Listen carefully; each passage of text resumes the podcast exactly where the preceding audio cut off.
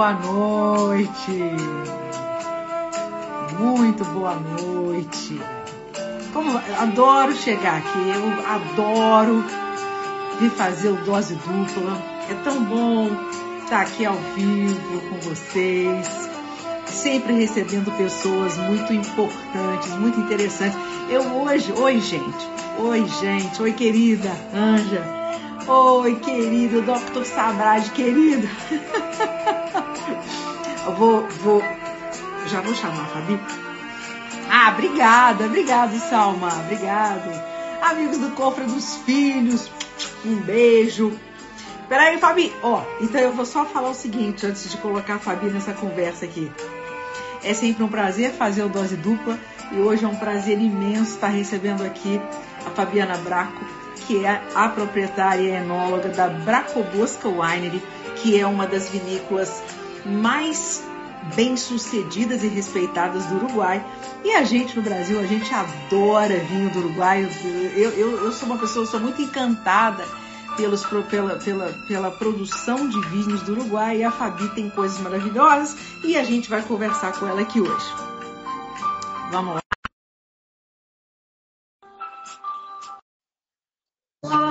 Oi! Oi, linda! Oi, linda! Tudo bem? Tudo! Tudo bom, minha querida? Como estamos? Que, que prazer! Imagina, a gente falou aqui, muito finalmente. disso, né?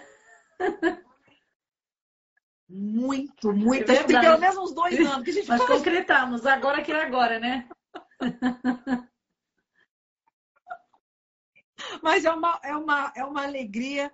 É, eu, eu considero você, além de ser uma das enólogas mais é, é, é, é, talentosas e criativas né, do seu país e da América Latina, eu acho você lindíssima e simpaticíssima. Você é uma das pessoas mais simpáticas do mundo vinho que eu conheço. É que eu sou meio brasileira, de longe. né? Tenho essa, essa questão meio brasileira. É verdade. Você tem essa coisa da, da- assim, aquela, aquela coisa do brasileiro, né? Chega perto, sai beijando, sai falando com todo mundo. Você tem muito isso, mas você já vai contar por quê, né? Então é um grande prazer recebê-la aqui. E saúde. Eu estou aqui com, do, Inteligente, dois né? Eu tô aqui também, já comecei também. Coisa boa. Fabi, vamos conversar é, é, com você contando um pouco. Eu quero que você conte um pouco da história antes de você, né? Antes da sua. Como é que é a história? Qual é a relação da sua família com o vinho? E, e, e, e- são, vocês são natu- naturais do Uruguai mesmo, a sua família? Ou É, são de, de Uruguai, olha, temos a nossa população, eu falaria que 80%, quando você pergunta de onde vem, vem dos barcos, né? Todo mundo é imigrante, principalmente. E aí nossas famílias não escapam disso. Muitas das famílias, na verdade, bodegueiras de Uruguai, tem muito a ver com isso. É, nossa família, particularmente, tanto os Braco quanto os Bosca, são piamonteses. É, os Braco de uma região que chama-se Espinho Monferrato e os Bosca de uma região que chama-se Tresso Tinela. E o legal, interessante dessas famílias que elas eram meio que vizinhos lá na Europa e acabaram sendo vizinhos aqui no Uruguai, que é muito curioso, como as pessoas chegando em momentos diferentes, em barcos diferentes, acabaram morando um quase na frente do outro. E aí que começou aquela piada, né? Que meu filho irá casar com tua filha, que vamos fazer uma vinícola própria, porque até, até esse momento eles só tinham as videiras e vendiam as uvas para outros bodegueiros, então não tinha vinícola própria. Foram meus pais, quando casaram, que finalmente aconteceu, que fizeram uma vinícola própria. Que coisa. Então quer dizer que é, a- a- a- eles cantaram a pedra e Falaram, falaram aconteceu, duas né? coisas. Falaram que eles iriam casar, era como uma profecia, né? Que eles iriam se casar e iriam virar ricos. Eu sempre falo É. que a metade da profecia deu certo, a outra metade depende do Brasil, quanto vai comprar da Braco Bosca, na verdade. Mas aí eles casaram, eles casaram Essa mesmo. tá boa. Que coisa impressionante. E aí a, a, a, vinícola começou com eles. A vinícola própria. Quem, quem que fundou a vinícola? já tinha meus bisavós, né? Mas a, a vinícola propriamente foi minha mãe, eh, Milta Bosca, meu pai Darwin Braco. Então, porém, que a vinícola chama-se Braco Bosca, né? Que é uma conjunção dos dois sobrenomes. Sim. Que meu sobrenome, eu sou a Fabiana Braco Bosca. Então, a, a vinícola, na verdade, carrega um pouco essas duas famílias. Que é uma história bonita também, do, do jeito que eles acabaram comprando primeiro umas seis hectares, começaram devagar, sonhando com as outras hectares que estavam na frente dos que eles compraram, que começaram a ficar na venda e eles se empolgaram, compraram também que era um campo de uns antigos galegos que tinha uma árvore muito conhecida aqui que chama-se ombu, que é uma árvore particular de Uruguai. Na verdade, é uma erva que, pelo tamanho, se confunde com uma árvore exatamente, o ombu, que, porém, a linha toda chama-se ombu. E se falava que os proprietários antigos, como eles tinham muito dinheiro, que faziam um armazém que, que tinha aí na região de Ramos Gerais, que vocês chamam de secos e molhados, né? E vendiam de tudo aí na região. Eles ficaram muito ricos e tinha medo dos bancos. Então, em lugar de eles guardar o dinheiro nos bancos, eles se escondiam embaixo da árvore, embaixo do ombu, em moedas de ouro. E aí ficou a história, na verdade, de que, de que tem um tesouro escondido lá. E a gente, por muitos anos, procurou o tesouro, não achamos ainda, achamos que é mais líquido o tesouro. Que legal. Mas ficou aquela história na família toda, bem legal. Que coisa. E aí, no, mas aí, essa é quando. Em que ano que foi isso? Que eles realmente a vinícola propriamente, a vinícola? como vinícola, foi fundada em 2005. Que aí realmente. Depois 2005.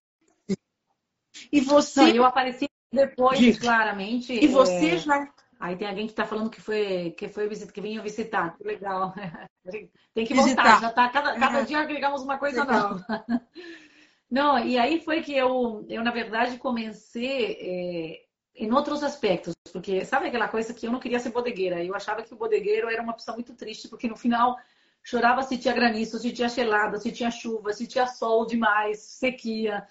Então a gente é, realmente trabalha com clima e clima é difícil, é muito é ingovernável, né? Tanto quanto as pessoas. Então, os dois fatores mais importantes para é. produzir vinho são os dois é. totalmente ingovernáveis. E aí eu queria fazer outra coisa, me formei em relações internacionais, é, fez uma pós-graduação em marketing e saí pelo mundo, primeiro como compradora de imóveis, depois é, fui conhecendo algumas pessoas no mundo do vinho que me contrataram para vender vinho no, no, mercado externo. E aí foi se dando muita coisa interessante e, e, eu aprendi muito no caminho de venda, da parte comercial, que nesse caminho você não sabe onde você vai acabar. Você acha, ai, por que, que eu estou fazendo isso, né? E quando realmente eu heredei a vinícola, que meu pai faleceu muito jovem, e eu comecei no 2016, foi muito rápido o crescimento da empresa, ah. porque a gente já tinha conhecido os principais jornalistas, os principais compradores e importadores do vinho, as principais feiras internacionais, porque no meio do caminho eu comecei a trabalhar com outras vinícolas de Uruguai e também do estrangeiro. Eu trabalhei para vinícolas na Espanha, na Argentina. Então a gente foi se formando nesse mundo é, sem saber que iria acabar com a minha própria, na verdade. Como é, como é que o ser humano, normalmente, eu sempre falo, né? Nós achamos nosso destino no caminho que às vezes tomamos para evitá-lo, né? E a gente acaba, acaba entrando aí. Sim. E no caso, então, você começou esse trabalho fazendo mais esse trabalho comercial e, e de marketing, né? E quando você se viu à frente da, da vinícola, né? Como é que você fez? Porque assim, como é que você fez essa transição para você mesma produzir os seus vinhos, né? E o know-how? foi difícil. Isso, Olha, foi até tem, tem uma história até um pouco engraçada disso, porque a gente decidiu na hora de começar. Eu tinha nascido numa vinícola, eu conhecia muita coisa claramente da área produtiva, mas eu tinha muita coisa que não conseguia falar no mesmo idioma que o engenheiro agrônomo, e aí eu falei para meu primo, a gente precisa, que meu primo é minha mão direita, né, Henrique, ele é tá aí dos 13 anos, me acompanha em todo momento desde que a gente iniciou, e aí eu falei para ele, a gente tem que tem que participar um montão de coisas que a gente não conhece bem no fundo. Ele se conhece porque tem a experiência, mas às vezes não tinha teoria. Eu tinha mais a teoria não tinha a prática. Então a gente se anotou em um, numa universidade, a universidade daqui, a Universidade Pública de Uruguai, que tem um curso de viticultura, a Universidade de Agronomia, e começamos a, a fazer esse curso toda sexta-feira, durante todo o dia, eh, durante um ano, e foi fantástico, porque a gente aprendeu muito. É, foi bom para a gente se formar na parte principalmente de produção. E foi uma mudança grande. Imagina eu passar daquela linha Reblon, né? London, Paris, New York, de salto para mexer nas videiras, é, que é outra coisa completamente diferente, mas eu acho que até às vezes mais apaixonante que a outra, né? Porque você começa a vivenciar coisas que, que são desafiantes, porque o clima é desafiante, porque as videiras são muito nobres, mas são desafiantes. É, aprender sobre cada uma. Esse caminho da aprendizagem é incrível no, no, caso do vinho e leva tempo. Então é um negócio de muita paciência. Eu acho que Deus me colocou no caminho que eu era muito impaciente para aprender do que é a paciência. É, você planta uma videira e demora dois anos, três anos começar a produzir, cinco anos se equilibrar, dez anos. Então a gente não, não é que é de um dia para outro. Eu sempre falo para meus filhos, esse é um negócio de, de hoje milionário que começa milionário e faz por esporte, onde muita paciência, na verdade, porque realmente precisa de investimento, Sim. de tempo, de amor, de criação, de continuidade. Todos os anos é uma coisa diferente, adaptação, carinho, é muito, muito, muito do ser humano, muito mesmo. Sim. E, e você conseguiu, assim, você, você hoje entende, você entende que está assim no lugar certo? Você está agora realmente no seu no caminho? Eu acho, eu tá... acredito muito em Deus e acho que por alguma razão eu estou aqui. Às vezes, quando as coisas ficam meio complicadas, a gente se pergunta, né? Mas acho que todos nos perguntamos na hora da verdade. Mas assim, que, que eu pudesse te falar, acho que são os anos mais felizes de minha vida, são, porque a gente está recebendo um reconhecimento internacional incrível, é, o carinho das pessoas que estamos recebendo. Eu vi que entrou aí a Taças e Beijos, que são muito amigos, que hoje estão de aniversário. Muita gente linda que liga, que apoia, que sempre estão, que. Sabe aquela coisa? Eu às vezes penso, mas a gente tem quase 16 mil seguidores e, e para uma vinícola pequena é muito e somos muito abençoados de dessas pessoas que estão sempre acompanhando cada coisa que a gente faz. E é importante, hoje estamos entre os 11 primeiros exportadores do país, que para nosso tamanho, que é uma vinícola relativamente pequena de Uruguai, significa muito. E tem muito a ver com esse trabalho incansável que a gente está fazendo, mas também com o acompanhamento das pessoas que estão desde 2016 me acompanhando no crescimento da empresa e que eu não paro de agradecer. Eu sou muito agradecida com Deus e, e com as pessoas pelo caminho que, que estamos transitando juntos e que é muito especial mesmo. Fantástico. Você está tá falando dessa questão da, de, de exportação e tal. É, deixa eu te perguntar primeiro o seguinte: você falou lá do, do, do, das, dos, do, que seus pais adquiriram os primeiros hectares de vinhedo e tal. Hoje, a Bracobosca, a gente, você tem quantos hectares de vinhedo, né? Quais castas você, com quais castas você trabalha diretamente? Não sei se são todos tudo que você produz, se são vinhedos próprios mesmo, mesmo ou não, queria saber e quero saber o seu A gente, na verdade, tem de campo hoje umas 20 hectares, mas plantadas umas 11 hectares. E aí temos uma mistura interessante. Temos Taná, claramente, somos a terra do Taná, né? Mas temos um moscatel, que depois vamos contar um pouco o que a gente fez com esse, que é muito interessante. Temos é, Cabernet Sauvignon, Cabernet Franc, é, temos é, Syrah, Petit Verdot, é, Uniblanc, Sauvignon Blanc, é, e fazemos um maravilhoso Cabernet Franc que a gente vai depois falar dele também. Mas a gente gosta. Eu um pouco campo, então, é... campo experimental, porque até o Merlot, que é uma uva que, que aqui no Uruguai, meu pai sempre falava que era até melhor que a própria, que a própria Taná, né? Ele era um apaixonado da Merlot. É, a gente tem um Merlot Sim. maravilhoso, nossa linha top também, que é muito, muito interessante mesmo.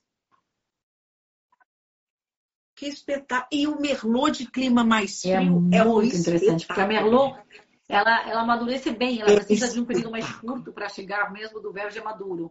E quando ela se dá bem, ela se dá muito bem. Isso. E aqui no Uruguai é uma uva que se adaptou realmente fantástico ao Uruguai. E, e, não, e as pessoas não bebem muito Merlot, e isso me, me incomoda um pouco até, porque acho que é, tem muito preconceito com Merlot, de alguns filmes. Você lembra aqueles árvores que falavam que a Merlot não era uva, era Pinot Noir. Que a, que a Pinot, a Pinot Noir que era melhor. E aí eu acho que as pessoas somos meio que nós desejamos com muito preconceito às vezes ou, ou, influenciados também por alguns comentários, algumas coisas eh, de filmes. E a gente tem que ser um pouco mais aberta nesse sentido de poder experimentar, porque é, nós temos que provar. Eu, eu, qualquer país que eu visito, eu provo, tem que experimentar, tem que saber. Eu fui das primeiras de de mostrar os vinhos do Brasil, os Lote 43 da Miola, eu me lembro, eu mostrava para os estrangeiros, falava, o Brasil tem vinho, está fazendo vinho bom há muitos anos atrás. Então, é, é realmente uma, uma condição que a gente quer muito destacar, que a Merlot é uma uva aqui no Uruguai muito boa, mas eu provei Merlot maravilhoso também do sul do Brasil, e, e não tem que, que entrar naquelas, naqueles preconceitos, né? Tem que ser mais aberto. Sim, sim. Você sabe que uma coisa que me chamou a atenção quando você citou aí a, a, a lista de, de, de caças, de variedades que você trabalha, sabe de qual eu senti falta? Ah, mas é meio que a propósito. Você não falou. Não, o Uruguai está fazendo uns alvarinhos fantásticos e já temos muitos colegas que fazem muito bem, até alguns que estão, às vezes brigam comigo porque eu falo isso aqui, mas eu acho que, que já tem muito. E a Braco Bosca é um pouco uma, uma vinícola que sai, que fuge um pouco do, do tradicional, uh, do normal. Eu gosto de, de, de, fazer um jogo diferente, de, eu sou a cabeçuda de Uruguai, gosto de fugir do que já está estabelecido. E nesse sentido, eu acho assim, a, o Evalinho é fantástico, já temos muitos. E a forma de mostrar o que nós queremos mostrar, que esse conceito que depois a gente vai falar mais do single block, de trabalhar melhor cada parcela, identificação, origem, é, eu acho que é melhor mostrar coisas que outros não têm e que faz essa questão bonita de vocês vêm para o Uruguai, tem cinco dias para fazejar, vocês vão provar coisas diferentes, regiões diferentes, vão ser recebidos de forma diferente em cada vinícola. E essa é, eu acho, a grande vantagem de um país como o nosso, que é pequeno e tem muita diversidade. É, em outros países você tem que fazer muitos de quilômetros, até pegar aviões para conhecer uma região e outra. Aqui você em três, quatro horas pode até visualizar a metade de Uruguai e conhecer a maioria das vinícolas. Então, isso é uma qualidade que o Uruguai tem, que eu acho que é uma vantagem para quem vem nos visitar. E porém que a gente não quer entrar nessa joga de produzir o mesmo que todo mundo produz. É, eu estou com mais vontade de plantar um Riesling, eu já estou pensando nisso proximamente. Spoiler, né? Estamos fazendo um spoiler. Mas. Olha, é... sensacional. Um Pinot Gris. O Pinot Gris podia se dar bem, mas eu acho que o, o Riesling é uma variedade que eu amo de paixão. E como a gente tem realmente, venta muito, refresca bastante, estamos a 8 quilômetros do mar, eu acho que poderia ser interessante. Tem alguns retractores, tem alguns colegas que não querem, que me falam que não vai dar certo. Mas como eu sou cabezuda, eu vou fazer de qualquer jeito. Depois, se não der certo, a gente toma com os amigos. Estamos hoje aqui na live. Sim, mas, mas mas aí que tá. Por quê? Né? Já, já logo falar que não vai dar certo. Enquanto você é. não, não testar, né? Não é uma coisa assim também tão. A gente não sabe. A, a, a parreira, ela, ela se reinventa muito, hum. né? Ela dá o jeito dela é. muitas vezes. Ela né? é ótima. A, a parreira, olha, nós no mundo já temos parreiras até de mais de 400 anos que ainda, que ainda vivem, né? É das coisas, da, das plantas mais nobres que a gente conhece. É, ela sempre resiste, sempre imaginar, sobreviveu, de alguma forma sobreviveu na, na filoxera, né? E, e, é uma, uma planta Sim. que realmente é, ela suporta variações de climas, se adapta muito bem. Então, é, eu acho que não, não, tem que ter preconceito. Eu já provei vinhos incríveis de variedades que nunca acreditei que iriam ser plantadas em uma região e acabaram sendo. Claramente, tem que respeitar algumas coisas climáticas. Exato. Mas o clima também não está nos respeitando muito ultimamente, então a gente pode até ver coisas. É, champanhe. Você viu, você viu um espumante na Inglaterra que antes era impossível de acreditar que iria acontecer e hoje está acontecendo, maravilhoso. Isso. Então, é, está mudando muito e, e, a gente tem que acompanhar essa mudança, mas também com, com seriedade, com conhecimento e um pouco de aventura também na hora, né? É, faz parte, né? Sim, sim, sim. Concordo concordo com você. É, falando, eu quero, eu quero mesmo que você me conte um pouco mais da, da filosofia da Braco Bolsa. Eu sei que você gosta é, muito de trabalhar tudo de forma muito natural, né? Você é, é uma, uma pessoa da, da mínima intervenção. Eu não sei se você quer falar isso assim de uma forma generalizada ou se você a gente foca assim aqui com o trabalho de cada um dos Não, podemos fazer as duas coisas. Assim, eu te contar que o Uruguai tá, eu, eu trabalhei na diretoria do INAVI, que é o Instituto Nacional de Viticultura de Uruguai, e, e fizemos um trabalho muito bom é, de realmente procurar que as vinícolas de Uruguai, a maioria estão se projetando para ser sustentáveis. Então, é, a gente já, nós já estamos Sim. entre as 16 primeiras vinícolas de Uruguai em virar sustentável, até depois vocês podem ver que, que a partir de agora vai com o selo de sustentabilidade, já aparece em nossas garrafas, a partir de 2022. E, ah, e isso é, é uma questão interessante, porque o Uruguai está num trabalho, é, com apoio do INAVI, para realmente virar a maioria da produção sustentável. Cada ano mais vinícolas estão se, se mexendo no programa e eu acho que isso vai dar uma uma diferenciação de Uruguai na América do Sul de ter a maioria das empresas realmente sustentáveis. Para mim, isso sempre foi uma questão. Eu comecei trabalhando com garrafas ecológicas. E aí muitas importadoras me falavam, ai, Fabi, mas o vinho top tem que ser garrafa pesada, tem que ser garrafa grande. E briguei muito com alguns brasileiros que me falavam que a qualidade era quando você colocava o vinho, num, porque era melhor o vinho, porque aí eu, nossa, discuti muito em base a isso. Eu acho que não é assim, assim. Que coisa. Claramente, pode ser que que a sensação de pegar uma garrafa grande, pesada, seja de um produto de luxo. Mas é tudo o contrário. É, quando você tem uma, uma produção de garrafa ecológica, tem às vezes um 30% menos de CO2 mesmo na fabricação. E isso não é só, é além disso, você vai fazer o transporte e a garrafa vai pesar menos. Então, também em termos de transporte, de combustível, de gasto, vai ser menor. Então, de uma forma geral, você está ajudando o planeta. E, e isso de que cada quem. É, ah, porque eu, ninguém vai fazer nada, então eu também não. Assim é que ninguém nada funciona, né? A gente tem que começar fazendo alguma coisa mínima para todo mundo começar coisas mínimas que vai ficar uma coisa grande, né? E aí, nosso desafio maior é isso. É, é eu, sou tão louca com, com toda essa parte que eu até virei minha família toda com isso. Minha filha agora está fazendo cremes à base do, do, do orujo, do, do vinho. E ela está ela tá fazendo para aproveitar que isso seria um descarte que a gente fazeria e vai aproveitar os polifenóis do vinho, já fizeram como uma extração de polifenóis. E ela tem uma empresa que chama Celevid, cosmética, depois vocês querem seguir. E já está conseguindo é, vender no Uruguai, já ligaram as principais lojas de Uruguai para ela para começar a, a, distribuir. E faz só dois meses que começou o projeto. E tem eu acho que isso é importante contaminar as pessoas com esse conceito da sustentabilidade, que está muito na moda e eu espero que não seja prostituída, porque a coisa que coloca muito na moda às vezes prostitui, né? E essa palavra é uma palavra que fala de coisas Sim. muito sérias, muito certas, de uma forma de trabalho, de filosofia, de vida. É, eu comecei a viajar muito jovem para a Suíça e eu me apaixonava olhando como eles é, decidiam onde tirar a vassoura, o lixo, né? Tudo lixo estava, ah, lixo para isso, lixo para aquilo garrafa, eles juntavam, levavam para um lugar. E eu falei, nossa, nosso país tem que chegar nisso. E não demorou Sim. tanto, a gente já está nisso, já estamos selecionando o nosso lixo, o Brasil está fazendo, o Uruguai está fazendo. Então, eu acho que é uma questão de a gente realmente se conscientizar e, e isso virar um costume da gente, né? De, de poder fazer uma sustentabilidade, de trabalhar.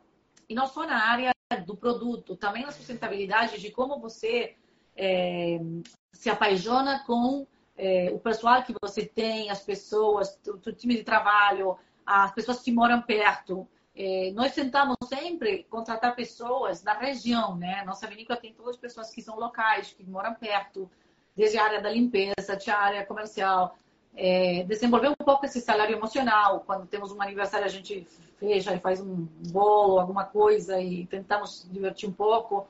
E isso também é importante trabalhar, né? Que a sustentabilidade é tudo, é um conjunto de coisas para se sentir bem e fazer sentir bem os outros também, né? Sim. E, e, é, é, e voltando à questão do, que você já mencionou do, do Uruguai, ser um país menor, pequenininho, eu acho que vocês Sim. se organizam mais rapidamente, né? Vocês conseguem chegar no denominador comum mais rápido, todo mundo trabalha é, é, às vezes o tamanho é uma tamanho, vantagem. Né? Eu sempre falo disso. O Uruguai é uma joia nesse sentido. Sim. A gente consegue coisas mais rápido e se adaptar mais rápido por causa disso. Por causa... O Uruguai mudou muito o estilo de vinificação. Eu viajava para o Brasil há 24 anos atrás e, e, eu me lembro das pessoas me falarem: Taná, gente, não posso, é astringente, vinho pesado, vinho só para carne. E hoje a gente tem Taná. Eu tenho um Taná que você tem aí na, na mão, que é o Taná clássico que ele é o único taná ah, no restaurante do Além do Queijo em Paris que chegou a estar na carta do Spoon, três estrelas Michelin. Imagina que, que legal colocar um taná uruguaio no restaurante desse nível e, e, e, é um taná que não tem nada de agressividade, que chega num ponto ótimo de madurez.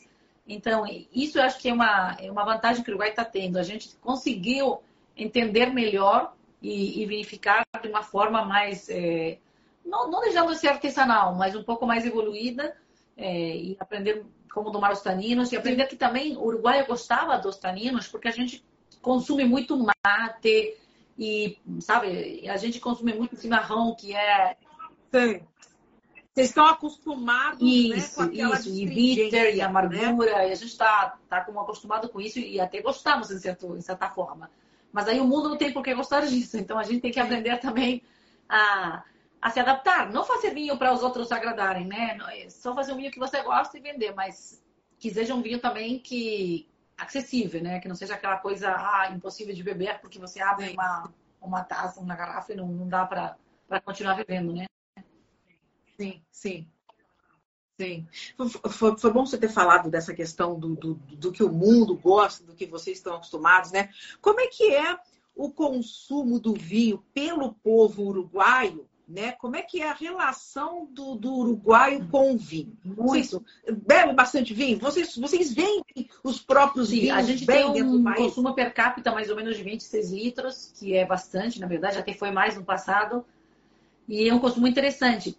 Às vezes fica um pouco difícil que o uruguaio, às vezes, não consiga ser profeta na sua própria terra. É que tem muito uruguaio que gosta muito do vinho argentino, do vinho chileno que no final também é bom porque abre as portas para as pessoas de beber vinho depois é, conhecer mais o vinho nacional. Eu, às vezes, tenho uma briga aí pessoal com, com, com o Uruguai, porque eu gostaria de, das pessoas é, abrir mais aqueles preconceitos que, que, que tem do passado. É, meu consumidor é um consumidor mais entre 25 e 55 anos. De 55 para em cima, eu, eu às vezes consigo algumas barreiras de pessoas que acham que o uruguaio não está desenvolvido, porque tem aquele preconceito do passado, né? Aí devagar a gente vai chegando neles e abrindo um pouco mais esses, esses preconceitos. É, nossa vinícola hoje exporta 80% da produção, quase. Então a gente está muito focada na, na, exportação. Mas eu sonho, meu sonho é realmente que os uruguaios gostem do vinho nacional, que os uruguaios promulguem o vinho nacional, que é o que nós queremos, né? Mas é, cada vez mais, cada vez mais. E o seu maior mercado é o Brasil? Hoje sim, é, tem mercados que estão crescendo Hoje muito. Na sexta-feira, não sei se alguns conseguiram ver que, que eu postei, que a gente mandou um container para Guatemala. Abrimos também esse ano o mercado do Dubai. A gente está em 23 países, mas realmente o Brasil hoje, nosso principal mercado, temos um. Eu, pessoalmente, tenho um carinho com o Brasil que não sei nem explicar, é um carinho que, que acho que vem de outras vidas, porque a gente é impressionante. É, a gente sente, a gente sente, Sim. você se sente muito em casa aqui. Mas além disso, você tem uma relação ainda mais pessoal com o Brasil, o seu marido. Não, meu marido já gostaria de ser brasileiro, mas não é.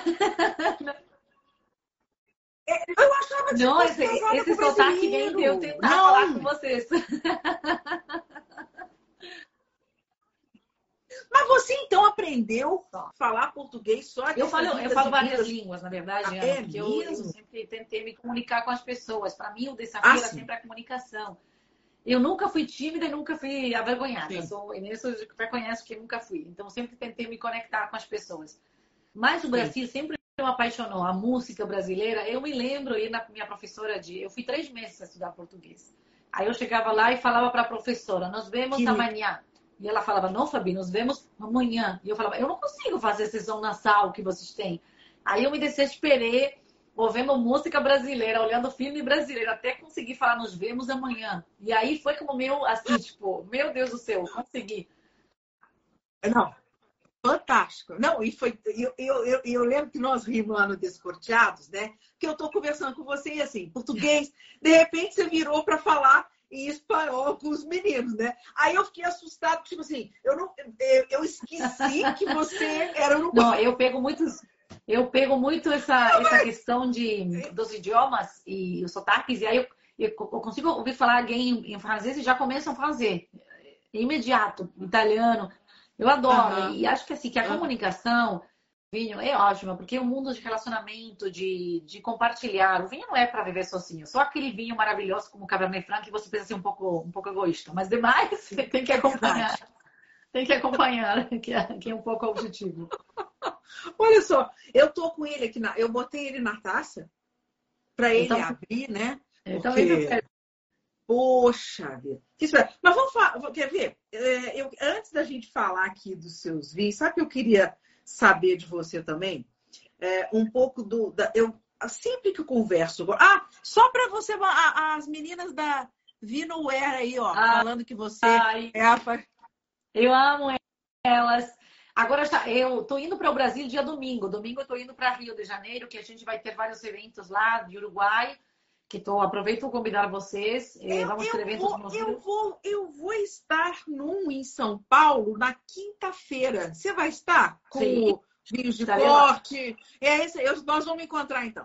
Eu, fui, eu, lá e o dia primeiro também vai fazer um evento que chama Setanai Cordeiro, que é aberto para o público poder ir lá e poder comprar o convite, que é para beber vinho e comer cordeiro. E é na Casa das Caldeiras. E vai ser o dia legal. de julho. Que vai no ser dia primeiro sábado. É, sábado. E a gente vai fazer um evento também em algum restaurante, no Chacarandá. E aí, duas amigas que eu adoro, do, do, da Fracaro, que é uma loja maravilhosa. Da Alê, a Alê Fracaro, a Alê, que é ótima, e a Fabi, do Taça Civejo, que está por aí, que tá também aqui. vai me acompanhar em algum dos eventos. E por isso que eu te falo, a gente tem. E a Ana do Vinhoware, que ela tem uma chaqueta que eu coloquei, essa chaqueta que fala More Wine, Please. E todo vai estar tá querendo, ela vai ter que fazer exportação, porque não param de querer minha chaqueta. As pessoas querem me roubar a chaqueta. Mas aí, mas, é, mas você, esse seu estilo, você é muito estilosa. Tudo que você veste fica bonito. Ah, eu adoro ver você. Você tá sempre com um look diferente, tá sempre, sempre moderna. É uma, é, essas meninas, elas têm que te dar comissão. Não, a Ana é demais. A Ana já me mandou presente, coisa. Ela é ótima. Agora tô comprando um colete, que não, não sabia como se falava colete. Olha, meu português era bom, mas não sabia. E eu mandei uma mensagem para e ela tem coisa maravilhosa. Eu recomendo vocês. Eu, eu fico namorando pelo Instagram. Realmente são coisas lindas. E eu, e, é. eu no, no Descorteados, eu as vi conversando com você. Assim, Aí a gente conheceu. E ela tem um projeto pessoal muito lindo de apoio para pessoas que precisam. Então, é, é uma. Sabe, a vida, a vida do vinho é uma conexão. A gente conecta entre pessoas que têm energias positivas e, e isso que eu adoro do Brasil. Eu recebo na vinícola pessoas que ficam, eh, me perguntam, a, a, degustação premium, quanto tempo é? É meia hora? Não, vai ser uma hora e meia, porque conversando a gente vai ficar mais. Eu nunca consegui fazer uma degustação com algum brasileiro uma hora e meia. Nunca foi menos de três horas. Nunca, nunca, nunca na vida. Então, é, é assim, sabe que meus filhos, na época da pandemia, quando acabou a pandemia, me falaram, mãe, os brasileiros vão voltar? Sim. Ah, então não vamos te ver mais. Acabou a, gente... mãe, perdemos a mãe perdemos a mãe que vai outra vez se juntar com o brasileiro. Aí, mas olha, agora que eles adoram, que agora cresceram, eles também vão lá e juntam e falam. O brasileiro é divertido, tem sempre uma energia. É difícil achar vocês tristes. Eu não sei se que, quando vem para cá estão de férias, mas quando eu vou para lá também estão trabalhando, estão Tá todo mundo. Então a gente, a gente é feliz com vocês, sem dúvida. E os é seus filhos, falando dos seus meninos, quantos filhos você tem, Fabi? Eu tenho dois e meio, porque o meio é meu cachorro, que também aparece em todas as, as, é, as fotos. É, minha filha, a Victoria, que ela está fazendo biotecnologia, que é a que faz o projeto de levita no cosmética. E meu filho está fazendo um, é, uma graduação em engenharia em sistemas, que é computação. Então, ele, ele que, que também faz o delivery da vinícola. De alguma forma, estou tentando mexer Todo eles. Mundo, é, puxar ele para. É. Para ir nas feiras internacionais, todos estão prontos. Para fazer a colheita já é mais difícil. Arrumar mala, passear. É com eles mesmo. Ah, sensacional. Amanhã a gente vai fazer uma festa, porque aqui se celebra a festa junina, né? Que é a festa do Jean Juan. Ah, fazemos uma fogueira, um chefe de cozinha vem cozinhar. Aí eu falei para meus filhos, amanhã tem que trabalhar, tem que fazer de garçom e me apoiar. Aí todos encontram uma excusa. Ah, eu vou ver se consigo, eu não sei o quê. Mas quando é para ir para a feira internacional, tá todo mundo pronto. Todo mundo pronto para ir para a Alemanha, para o Brasil. Isso sim. Que espetáculo! Eles não são bobos, não! Muito bom. Ô, Fabi, eu, eu, eu, eu, a gente eu, tem tanta pergunta que a gente. A gente mas, mas sabe o que eu queria te perguntar? Porque é o seguinte: sempre que eu converso com mulheres aqui, né? Mulheres do, do mundo do vinho, mulheres que que estão envolvidas com o trabalho do vinho, eu não posso deixar de perguntar se você sentiu. Ao, ao Hermãe, querido. Ai, que é ele. Lindo demais, querido. É, se você sentiu ou sente uh, alguma né, alguma dificuldade pelo fato de ser mulher, ou, ou, ou pelo contrário, se você acha que ser mulher é uma vantagem, se você tem algum, se já teve algum problema com relação a isso. E tenho que ser sincera mesmo? Tem que ser sincero. Ai, Ana, que pergunta. Olha, não, eu acho que assim, é, eu não senti muito isso, não. Eu acho que minha personalidade é, é uma personalidade forte e às vezes que eu senti alguma coisa errada, eu facilmente fingi demência que um, que um ex-chefe meu me convidou para aprender como, como negociar Sim. sem ter que brigar. Só às vezes, é, às vezes eu sentia aquela coisa de que o homem, às vezes, vira como uma tribo, né? Então, é, acaba uma reunião e vai tomar um uma taça de vinho juntos e, e, faz essa confraria que às vezes as mulheres não podemos entrar tão facilmente e aí a negociação facilita algumas coisas. Mas não é, não é o normal. Isso, isso acontece muito pouco.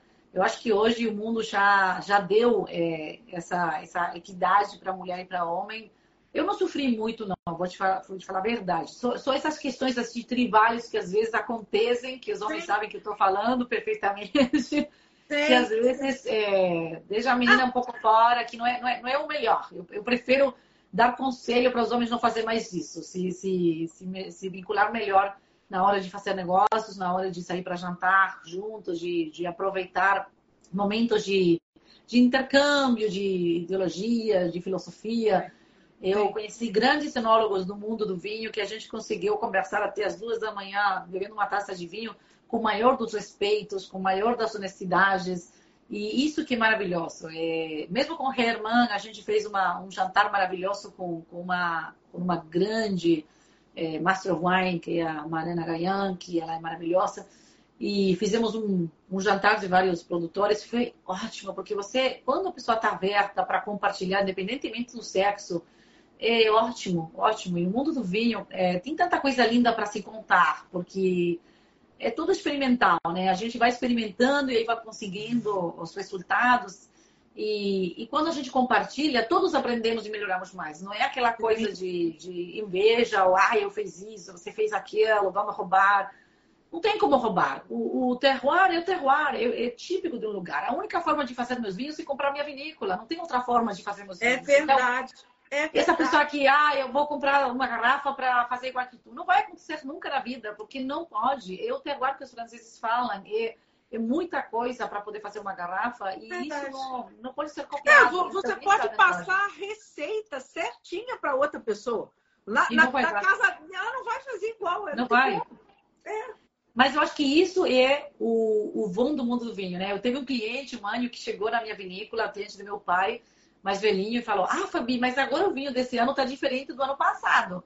E aí eu falei para ele: Graças a Deus, menino. Ai, Se tivesse igual, tá... seríamos a Coca-Cola do vinho. Que isso, gente? Não queremos isso. A gente quer outra coisa, né?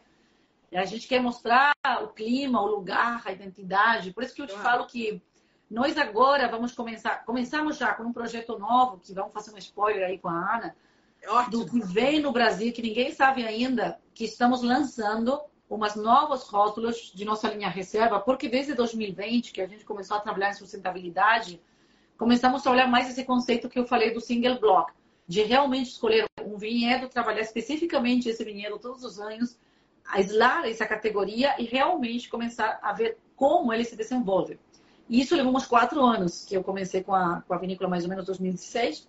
E aí, em 2020, a gente encontrou nosso lugar, entendimos nossa parcela e começamos a fazer um vinho maravilhoso. Só que aí nós falamos como que nós comunicamos isso é, dentro de uma linha que já existia. E a melhor forma de fazer foi mudar o rótulo. E a gente aí é, fez um rótulo novo com o Santiago, que estava por aí, que apareceu recém, Santiago Sem, que é um rótulo que a gente gostou muito. É, parece muito com o rótulo tradicional nosso, né? Mas já dá uma, uma diferença. Sim, Sim. é. Para as pessoas é. não se confundirem, né? E também mostrar um pouco isso que eu falo, de um conceito mais basado num, em um single block, que é um pouco o que a gente queria começar a comunicar e que vai chegar no Brasil no próximo pedido. E eu acho que vocês têm que realmente aproveitar a, a experimentar, porque tem umas mudanças interessantes nos vinhos. Mantém nosso estilo, fresco, com muita coisa floral, de também essa coisa como que nós temos de chocolate preto, que apresentou os nossos vinhos sempre, que eu falo que parece que tivéssemos uma fábrica de chocolate aí mexida no final. E, e, mas eu acho interessante que a gente pudesse mostrar essa mudança também por fora, pra, porque normalmente todo por nossas vidas entra pelos olhos, né? Primeiro, então a gente consegue mostrar que alguma mudança tivemos lá e aproveitar para experimentar o vinho. Ninguém sabe disso. Estamos fazendo o primeiro spoiler com, com a Ana, porque eu adoro a Ana e faz dois anos que a gente queria falar e não tínhamos conseguido. E, e, hoje queria aproveitar isso, né? Mostrar que a gente está lançando toda essa linha nova do que vai ser nossa linha reserva, tanto Petit Verdot quanto Tanais. E, e, e, essa linha vai levar o nome, tô vendo aí, Bracobosca. É, Bracobosca. É. É, não leva mais o umbu, é a Bracobosca mesmo, que é a nossa linha reserva mais focada nesse conceito que eu estava te, te, comentando. Então, é, realmente, eu acho que esse ano vamos tentar levar outros vinhos. Eu estou aí brigando bastante com o meu importador, com a Cantu, que somos muito parceiros, é, para começar a levar o Petit Verdot, o Clarete maravilhoso que a gente fez. Ah, o Clarete, a gente ah. aquele, aquele que você estava com ele na Pro Wine. Isso. Fantástico. Fantástico. Todo mundo amou. Amou tanto que acabou. Então, agora é, 2023 a gente fez mais garrafas e vamos, vamos poder levar para o Brasil e compartilhar em mais lugares. Então estamos bem Sensacional. Aquele realmente. Você falou aí quando você estava falando que seu, os seus vinhos, a questão do, do, floral nos seus vinhos. Falando em floral, hein? Esse, isso aqui é flor pura. É, é você mesmo. bota na taça. Sei, né? Gente do céu. Sim, o moscatel foi assim, tipo é, e eu tô já com 2023 aqui, preciso te levar o 2023, ó. Olha que legal. Ah, então, traz aí semana que vem. É, tô, vou levar.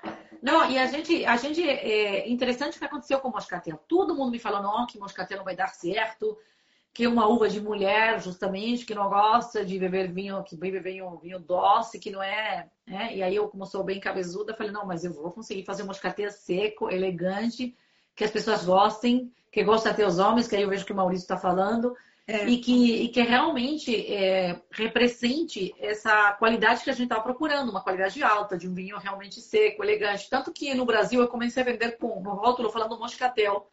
E agora eu já coloquei moscatel seco, para poder demonstrar melhor às pessoas que não é aquele moscatel que eles esperam.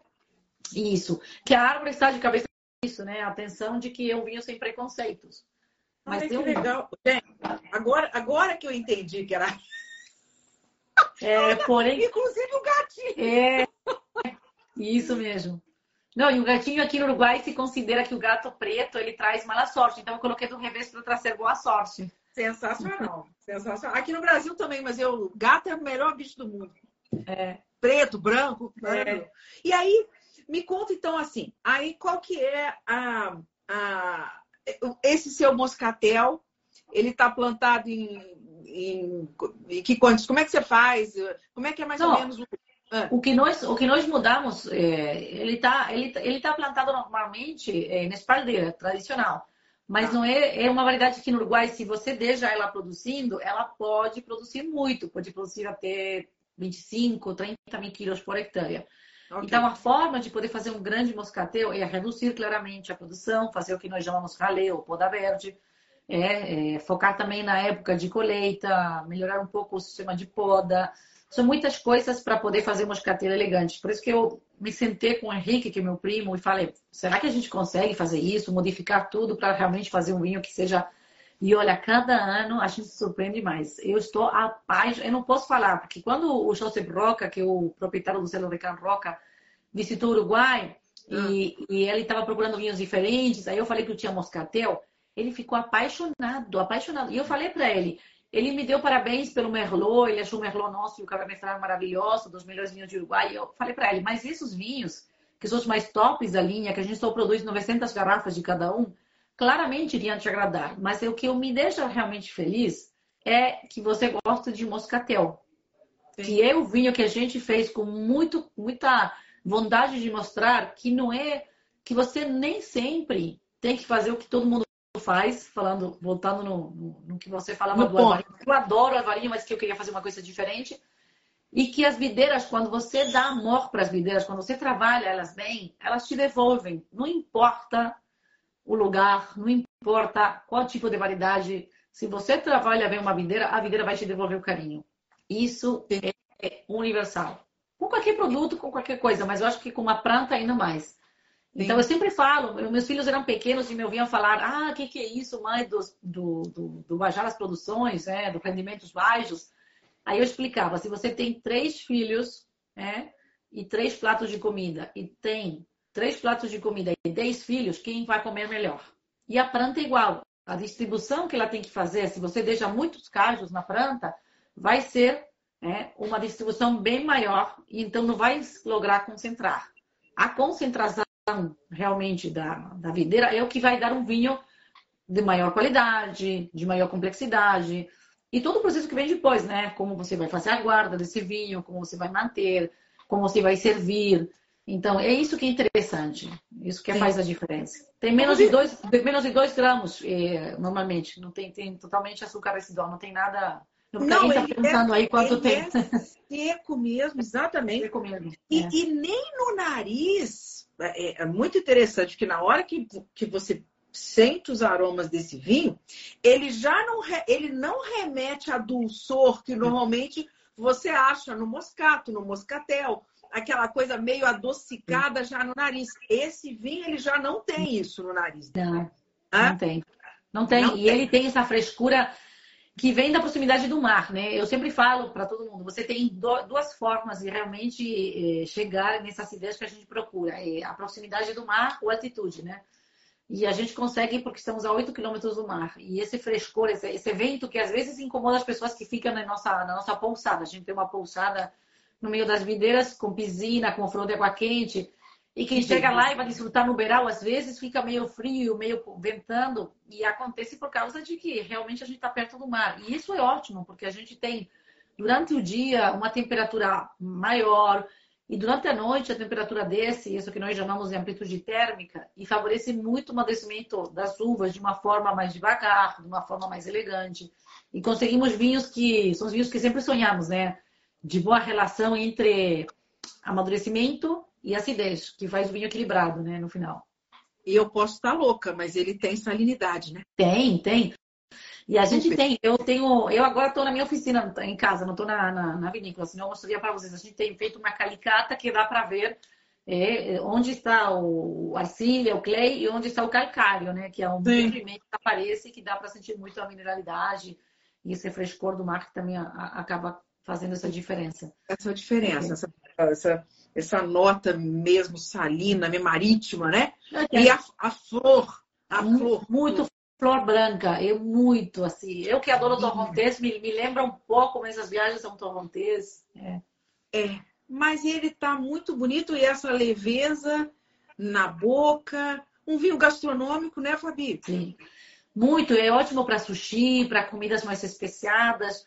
Mas olha, ele, ele tem essa acidez tão marcante que eu até acompanho às vezes com coisas um pouco mais eh, estruturadas, é, mais, mais, com mais pimenta, é, especiadas. Ela acompanha bem. Ele é ótimo. Eu vinho muito versátil. Eu adoro a versatilidade. Sabe aquele vinho que você vai visitar um amigo, precisa levar um vinho e não sabe que eles vão cozinhar? Sempre, sempre dá Pode bem. Tá, ele é fácil. E me conta aqui, aqui a gente está falando só de, de aço inoxidável. Ah, e com, com relação a, le, a, leveduras aqui, o que, que você usa? Você, você usa leveduras selecionadas para esse moscatel? Sim. Aqui no, no moscatel, nós, nós, temos vários tipos de vinhos. É, temos um grande percentual que a gente usa levaduras comerciais e, e, temos vinhos que a gente usa as levaduras nativas. Tá. É, no moscatel a gente usa uma levadura comercial, mas tem vários outros que a gente não usa. É, temos é, o Merlot natural, a gente eu vai sei. experimentando também. Ah, nós gostamos muito da experimentação. Eu não acredito em nada que não seja aprovado primeiro. Isso eu acho que até minha filha, que é muito científica, sempre me passa esse conceito, né? Boa. Que tem que, que experimentar. E, e, meu pai é assim também. Ele gostou. Imagina que na época meu pai começou a plantar todas essas variedades. Não era normal plantar Petit Verdot no Uruguai. Não era normal não. plantar Cabernet Franc no Uruguai. Hoje é. está sendo normal, mas na época que ele começou não era. Ele era aventureiro, gostava de fazer. E tinha aquela, aquele, aquela, aquelas videiras, era um, um, jardim. Meu pai era um louco pelo, pelas videiras. Assim, ele trabalhava domingo, a gente tinha uma, uma briga com ele, vai descansar um pouco, ele não queria. Era... E olha, hoje, hoje eu reclamei tanto dele e hoje eu estou igualzinha. Igualzinha. igualzinha. A gente não pode reclamar porque acontece em cima de um, né? É assim, incrível. Sensacional. Você entende ele hoje muito, bem, né? Muito, Ana. A gente não pode acreditar que me acontece cada coisa que parece realmente enviada do, do outro plano para eu entender. Porque até meus amigos, quando foram me vendo desenvolver na, nas videiras, eh, tem dias que me ligavam e eu falava, ai, aqui, aqui, você não faz ideia como está o petit verdot, tá lindo, tá na cor ótima, esse tamanho, essa madureza. Que eles falavam, ai, Fabi, você já tá falando com teu pai, que medo, né?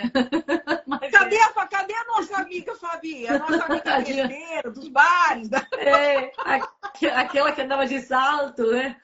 Mas olha que o primeiro dia, o primeiro dia da faculdade de agronomia, eu fui de salto. A professora me oh. falou aqui não vai dar certo, Fabi, não. Eles pensaram, essa moça não vai ficar. Imagina. Aí fui comprar uma volta, mas eu comprei uma volta de marca, que não vai ser, né? Primeiro antes morta que Cecília, né? Afinal de contas, tem que ir com estilo. Ô, Fabi, você já foi modelo? Você já tentou a carreira de modelo? Nossa, imagina. Tivesse gostado, mas ninguém iria me aceitar. Mas eu fui rainha da vendimia, que não era pela beleza, era pelo conhecimento e simpatia, que isso eu tinha, graças a Deus. Não, Aí não, pela beleza também, ora bola. Ah, tá é. mais difícil. É? tá mais difícil. Mas a simpatia sempre me salvou bastante bem. Sensacional, sensacional. Ó, as meninas da, da, da, que lidam com moda estão falando, estilo é tudo. Nossa, é, elas, elas já viraram amigas, é isso, Ana. Sensacional. Ô, ô, Fabi, agora vamos falar, falamos então do. Eu estou aqui tomando, eu vou, eu vou, eu vou botar ele mais um bocadinho. Vamos falar do Cabernet Franc? Sim, vamos lá. Bom, então, Cabernet Franc para nós é tipo a estrela. É, para mim tem uma, uma coisa muito particular, porque tem uma sensação pessoal de que eu, o lugar não está cinzas de meu pai. Mas o que aconteceu depois disso foi muito forte, porque todas as premiações internacionais que a gente ganhou a nível internacional, é, todas as pessoas que vêm do Brasil, que querem comprar vinho. Ontem teve um, um, uma turma de brasileiros que vinham para comprar Cabernet Franc e, ah. e, chegaram na agrícola só pelo Cabernet Franc. É, é, que é um vinho muito especial, sabe? Eu reconheço que é difícil fazer um Cabernet Franc desse jeito aqui no Uruguai. É, ele já foi escolhido por cinco anos consecutivos o melhor Cabernet Franc de Uruguai e entre os quatro melhores da Sudamérica. É um vinho difícil de explicar, a gente tem que experimentar, porque só temos 900 garrafas, no Brasil chega a menos de 200, e, e realmente o vinho que vale a pena. Não é, não é, é difícil de explicar o que esse vinho significa. Ele tem uma passagem é, por carvalho de 10 meses, e um vinho elaborado para uma grande guarda, mas também que pode ser bebido agora. Só que ele tem uma complexidade aromática, é, é uma viagem, realmente. Por isso que eu falo que o meu para viver sendo egoísta, esse é o único. Os demais pode compartilhar esse para viver sendo egoísta. É, você fica assim, eu não vou dividir, não. Eu sou meio egoísta. Quando eu gosto muito do vinho, eu quero tomar só. Não, e olha que eu acho que, que foi bom que te mandamos esse vinho, porque é maravilhoso. Você vai gostar hoje, vai desfrutar no máximo com ele, sim. É maravilhoso. Sensacional. Mesmo. Eu tirei no Coravim, sim, porque eu quero tirar um, eu tô tomando branco, quero também experimentar Ótimo. o Taná. E eu tô muito feliz de não ter aberto ele, que ele vai durar. Vai, vai, sem dúvida. Conta, Ana, para quem não sabe do Coravan, porque eu vejo muita pessoa chegando do Brasil que não conhece o Coravan. E eu acho tão maravilhoso esse aparelho, né? Esse aparelho é fantástico para quem. É... Para quem eu acho que ele é muito útil para quem gosta de comprar mais. Eu acho que é muito bom para quem gosta de comprar mais de uma garrafa de um determinado vinho, porque é, ele consegue fazer tomar conta da, da, da, da se as garrafas estão tão, tão estão seguindo iguais, né? Para uma pessoa que, que, como eu, assim, beber vinho sozinha e fica com pena, ah, meu pai, eu não vou abrir essa garrafa, porque eu vou abrir, vou tomar uma taça, amanhã eu vou. Vai, não vou tomar. Aí esse vinho vai. É sei isso. lá, vai ficar muito tempo na geladeira. Então aqui você tira. Do... Eu acho muito bom também para quem estuda vinho, porque você consegue pegar garrafas, às vezes, de uma mesma casta, produtores diferentes, regiões diferentes, tirar uma dose de cada um e fazer uma prova sem ter que abrir todas as garrafas. Uma né? livraria de vinho, eu uso muito para poder ver a evolução dos vinhos, né? Que eu tenho um arquivo pessoal é, que realmente a gente guarda e vê como os vinhos vão evoluindo, porque a gente normalmente é, somos jovens ainda na produção de vinho. Eu, pessoalmente, fazendo meus próprios vinhos, comecei em 2016. Sim. Então, não temos uma história tão longa, eu, né? Sim. E aí a gente vai guardando e vai vendo a evolução, como eles vão se desenvolvendo. A gente fez uma, uma vertical, para quem não conhece o que é uma vertical, é provar o, o mesmo vinho em diferentes colheitas. É, fizemos no Ovos de Ouro, aí no, no São Paulo, com, a, com, as meninas maravilhosas, que foi um, um, grande sucesso, e com, com vários dos convidados que conhecem muito do vinho. Sim. E realmente foi incrível como o Cabernet Franc se mantém ao longo dos anos do mesmo jeito, incrível. É um vinhaço assim para realmente experimentar. O único ano que, que decolou um pouco do que era, mostrando algumas diferenças, foi 2019, porque a gente começou a fazer 2016 até agora, né? Ah. Mas 2019 que tivemos um pouco de chuva, que foi mais difícil, aí a gente vê uma diferença. Mas é um vinho que mantém o mesmo teor alcoólico todos os anos, normalmente tem 13 graus de álcool, e ele evolui muito bem. É um vinho que é, às vezes arremete um pouco aqueles vinhos franceses, com elegância, com boa madurez, é, com as pirazinas do lado positivo das pirazinas, né, que aparecem. Então é uma coisa bem bem única. Eu, eu realmente me, me apaixonei pelo Cabernet Franc. E Você tem orgulho desse menino, né? Tenho. Esse é meu quarto filho, né? É. Não, mas eu, ele... É eu, eu, tenho, eu tenho orgulho de todos. Eu vou te falar a verdade. Eu sou apaixonada porque cada vinho é um filho. Eu é. me apaixonei ano passado com Clarete e tanto que me apaixonei que vendi tudo antes de poder realmente falar é mais verdade. dele. É. E, e, cada vinho que a gente faz é uma escolha pessoal, é, é realmente um namoro, porque a gente decide fazer, estuda, é, ver até o rótulo para poder comunicar. Porque é tão difícil às vezes, eu que sou de comunicar, que quero comunicar, que estudo as línguas, que quero falar. Como falar com o rótulo, né? Que isso é. dá para fazer uma outra live. Como a gente fala com o rótulo, que é toda uma história, né? De como realmente é, poder transmitir o que você quis fazer dentro de um vinho numa, numa, num rótulo. É, na linha nova, por exemplo, que a gente mudou muito o estilo do vinho para virar um vinho elegante, para virar um vinho com um pouquinho mais de passagem nas barricas. Então a gente tentou mostrar isso no rótulo, que, que acho que mostra isso, né? Um rótulo preto com dourado, que fala de uma elegância, de, uma, de um crescimento. Então, nessa, nessa linha reserva, né? Quais, quais, os, quais as variedades que vão sair nessa linha? Está o Taná, o Petit Verdot e o Syrah. E a gente está pensando aí se a gente faz ou não. É, estamos aí pensando algum, alguma novidade, porque esse ano tivemos uma experiência muito positiva com Cabernet Sauvignon, que a gente não utilizava nessas linhas tops, mas esse foi de muita seca, que a Cabernet Sauvignon sempre é mais tardia, e conseguiu madurar muito bem. E eu fiz alguns Cabernet Sauvignon uh, fermentados na barrica aberta e a gente está pensando aí, quem sabe? Ainda vou fazer ainda o spoiler total, porque ainda a gente está tá, tá provando e pensando. Mas eu te prometo que vai ser a primeira a saber quando a gente. Ah, muito bem. Nem quiser. Ana, decidimos.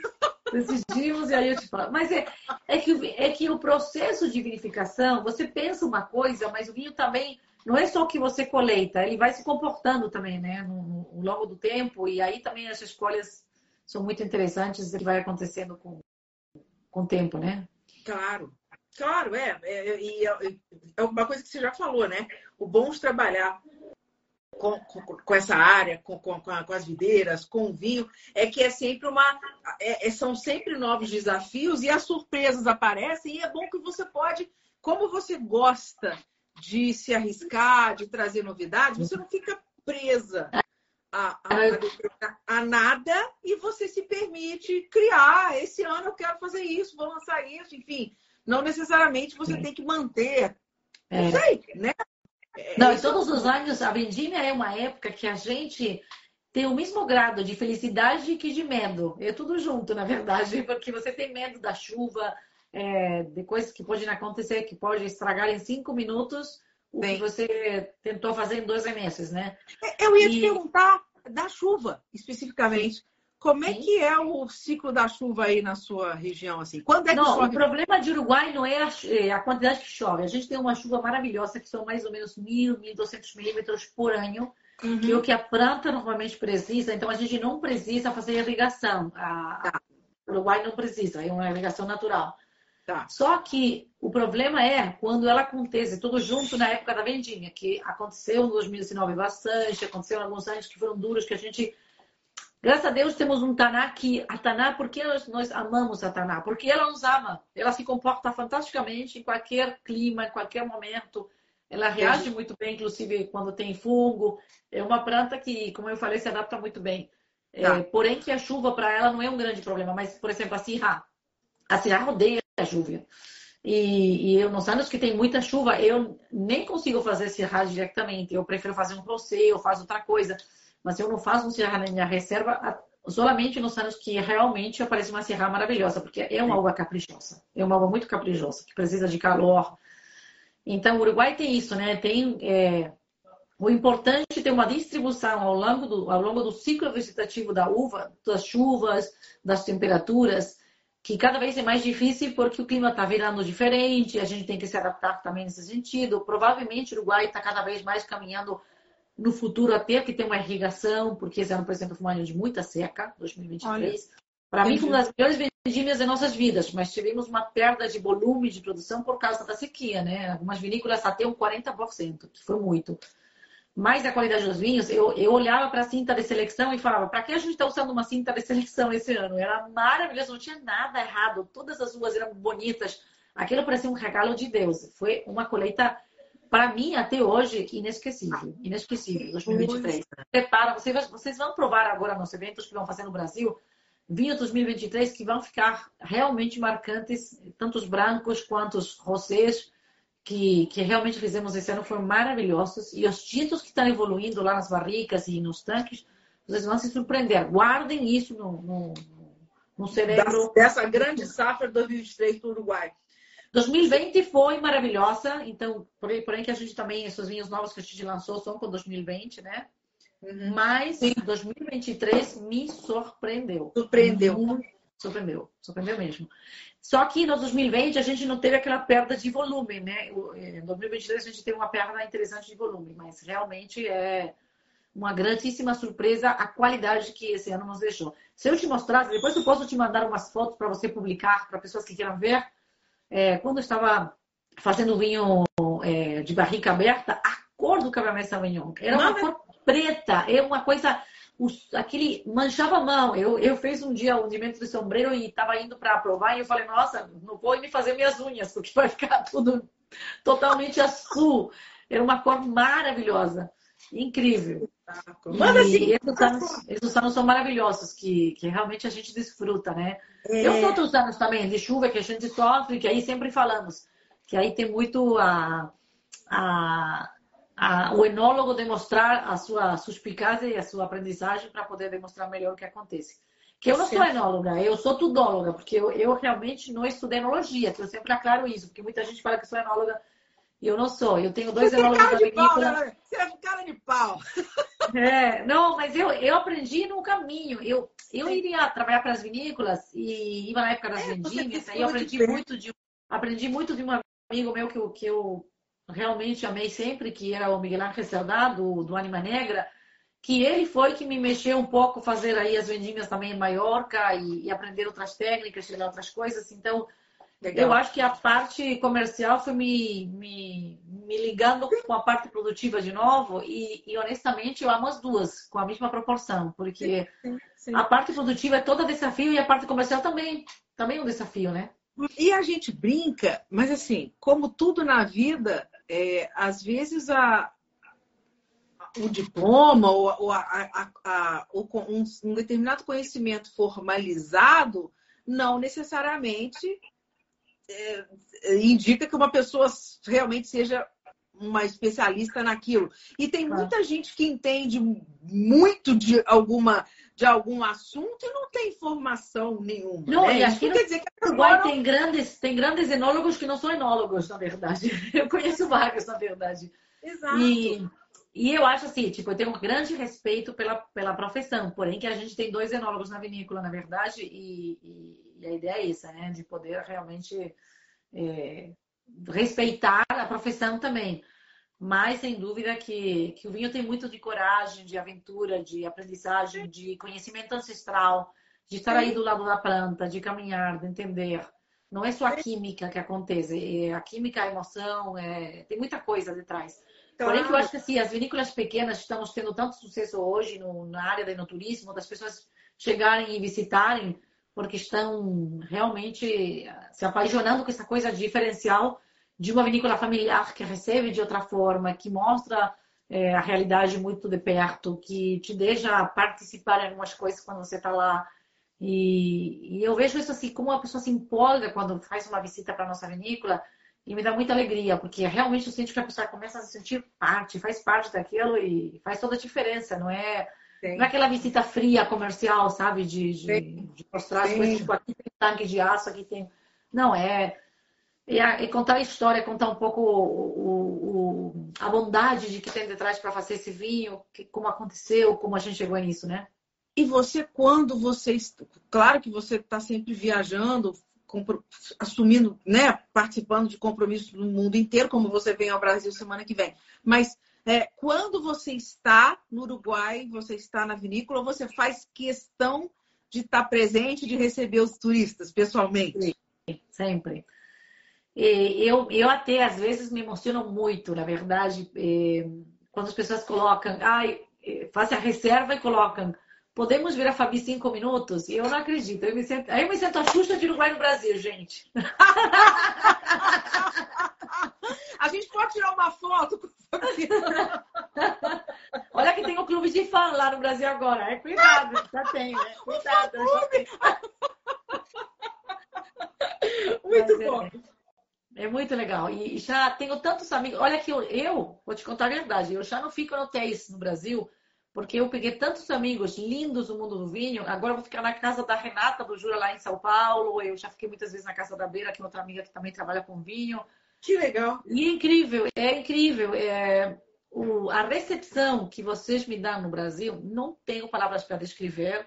Eu sou feliz pegando um avião para viajar para o Brasil. Eu não entendo porque vocês gostam tanto de nós, nossos vinhos, mas acho que porque nós gostamos muito de vocês também. E não tenho palavras para agradecer o carinho que eu sempre recebo. Estou desejando já chegar lá dia domingo. E, e esse carinho, não, eu, eu recebo muito carinho nos outros países também. Não vou. É, olha aqui.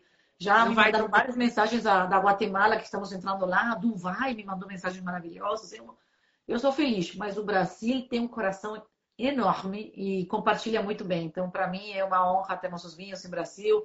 Era um sonho poder trabalhar forte no mercado. Conseguimos com a Cantu, estamos muito felizes por isso. E, e, mas agradecemos enormemente aos consumidores, aos divulgadores, quanto vocês que fazem de suas vidas, de seu tempo, é, esse momento para poder transmitir sem ganhar nada, só por, por prazer, Verdade. por amor, por bondade. Tem muitos como você, a Juliana da Instataná, um monte de gente que está agora conectada aí te olhando que, que faz isso por, por amor e por prazer como você faz. E eu não tenho palavras para agradecer esse carinho que eu sei que não tem remuneração. É só o, o amor pelo vinho e por compartilhar experiências que é maravilhoso. É. O, o, o, obrigada, Fabio. A gente realmente é. Mas o vinho realmente é apaixonante e a gente, assim, a gente que conhece o trabalho de você, quando a gente. Não, eu, se eu, eu ainda não tive a oportunidade de ir ao Uruguai, eu preciso ir. Bem. Mas assim, é, eu conheço. Ah, o, o, o Ave é um grande fã de nossos vinhos, adoro. Então, é. jornalista esportivo, mas que gosta de vinho bom. Ah, que legal! Isso que eu ia falar, o brasileiro tem bom gosto, por isso que a gente gosta de vinho uruguaio. É. Mas a gente que conhece o trabalho de perto, e é por isso que a gente sempre fala, né? Que é importante para as pessoas visitarem as vinícolas, conhecerem os produtores, verem onde o vinho acontece, né? Porque aí a gente consegue dar mais valor né, ao que vocês fazem. E, e, e é isso, assim. É, o vinho tem esse lado muito. Cada, cada produtor, como você, assim, vocês entregam. Aqui não é um, um, um Braco Bosca Umbu. Isso aqui é a alma da sua família, é a história da sua família. Você vê que é a sua paixão traduzida aqui de, de N formas nessa garrafa. Seja pelo, pelo que está. É, o nome, o rótulo, o desenho que traz aqui, lógico, o vinho que está aqui dentro, que conta uma história, que conta a história da safra, que conta a, a, a, o seu. É, qual é o seu o seu porque o, cada um produz também baseado no que gosta, no que Sim. sente, no que, no que, que tem tesão. Ah, eu, tenho, eu tenho um amigo da, da Vinícola Pissano que sempre fala: o vinho é como o cachorro, parece com seus amos. E assim é. mesmo. É. A gente, você olha meu cachorro que está em todas as fotos, tem mesmo cor de cabelo que eu, é louco quanto eu, não para, ele bate todo dia, eu falo todo dia. É, ele recebe as pessoas, ele vai nos carros das pessoas que estão chegando na vinícola para receber. E as pessoas ficam loucas, apaixonadas com o cachorro. Às vezes querem comprar o cachorro mais que o vinho. E, e aí, realmente, é, eu acho que é isso. A gente coloca no vinho um pedaço de nossa forma de ser, de nossa, de nossa vida. E Sim. quando eu virei produtora de vinho, porque eu era filha do produtor do vinho, que não é igual, e gerente de exportação. Sim. Mas quando eu virei realmente a comando de uma vinícola, nossa senhora, as coisas que teve que aprender. Eu, às vezes não acreditam, porque a gente tem que aprender de tudo, né? Da parte de produção, da parte contábil, da parte de direção, da parte de dirigir pessoas, que não estava no meu, no meu radar. Como você lida com as pessoas, como liderar, como ensinar, como transmitir, como apaixonar quem está do lado de você. E, e para mim, as pessoas fazem a diferença, porque numa vinícola que dá um serviço de recepcionar pessoas, nós temos uma menina que é a Florência, que é maravilhosa, é uma fofura de pessoa todo mundo não para de me falar que é maravilhosa, que quer mandar presente para ela, que adora. Legal. E, e isso para mim é a diferença. E são pessoas que se apaixonam, sabe? Temos um, um espanhol que também está trabalhando com a gente, que veio para o Uruguai uns meses atrás, deixou um currículo lá, eu liguei para ele e falei: Você tem é, bondade de trabalhar? Quando pode começar? Ele falou: Agora. Agora. Falei, então fica. Então fica, ficou. Que legal, né? E ele tinha vinícola com o pai dele na Rioja e estava com a gente. Então, é, essa turma maravilhosa que se eu preciso deles alguma coisa extra, eles também aparecem igual para fazer um dia de garçom para um evento. É, mas também que se um dia temos que sair todos juntos para nos divertir, também saímos. Então, isso que é realmente a diferença de uma vinícola familiar pequena, onde todos participamos, onde Sim. o carinho aparece em cada detalhe para fazer um vinho. E que eu acho que no final isso se mostra na qualidade do vinho. Não tem como não mostrar. Não tem como, exatamente. É. O vinho é a cara né, de, de vocês, de todo esse trabalho que você está contando. E eu tirei agora aqui, ó, um pouco do Taná, usei o Coravi novamente, agora é o Taná que está aqui na, na, taça, porque a gente precisa falar um pouco mais do, de Taná, né? Porque afinal de contas, é. a, a, a, no, no caso, você acredita que a, que a Taná será sempre essa casta mais emblemática do Uruguai? Ou, você acha que, como a Cabernet Franc ou outras, ela, ela vai perder espaço? Ou não, ela vê, ela realmente ela tem o. Como é que você vê a Taná? Sim, não, a Taná é nossa, é nossa identidade e isso não vai mudar. A, a, a uva Taná, ela, ela nos escolheu, na verdade, para fazer um grande vinho e hoje uma uva que se adaptou também ao nosso clima, ao nosso estilo de vinificação também de hoje, que eu acho que é uma uva que vai ficar, é, vai marcar. E hoje nós temos de, de, total das plantações que temos, um, o maior percentual que nós temos é, é de Taná. E, e, eu acho que é uma uva que, que vai perdurar, que a gente só vai melhorar, porque estamos cada vez aprendendo mais dela e essa curva de experiência que a gente tem com o Taná está mostrando para o mundo que o melhor produtor de Taná do mundo hoje é, sem dúvida, o Uruguai. E a gente está trabalhando para continuar. Olha, entrou aí meu primo, que falei tanto dele, o Henrique. Dá um oi para ele que olá, a gente, a gente falou do trabalho a que ele faz. dele queimou. É. Tava queimando a orelha do Henrique, aí apareceu. que é braco também, né? Tem um braco aí marcado. É, e, e, bom, acho que sim, que a Taná vai ser realmente nossa, nossa insígnia por muitos anos mais. E acho que ao longo do tempo vai ser a uva que nos vai acompanhar, porque é realmente um aprendizado que a gente tem. Imagina que ela ingressou no Uruguai em 1870, da mão do imigrante vasco que chamava-se Pascoal Arriague.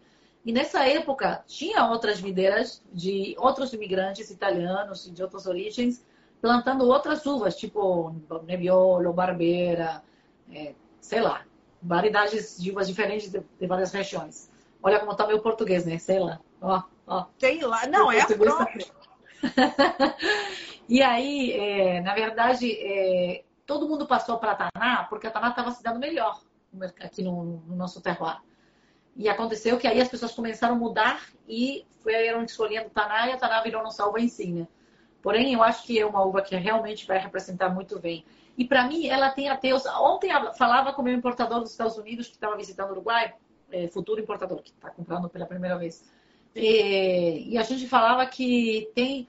Quando você desce do avião no Uruguai, você sente aquele cheiro de terra úmida, de da grama quando tá, que acabou de chover. Isso são aromas Sim. do Taná. São aromas típicos do Taná. Incríveis. Aromas de cravo, um pouco de couro, que são os aromas de Uruguai, né?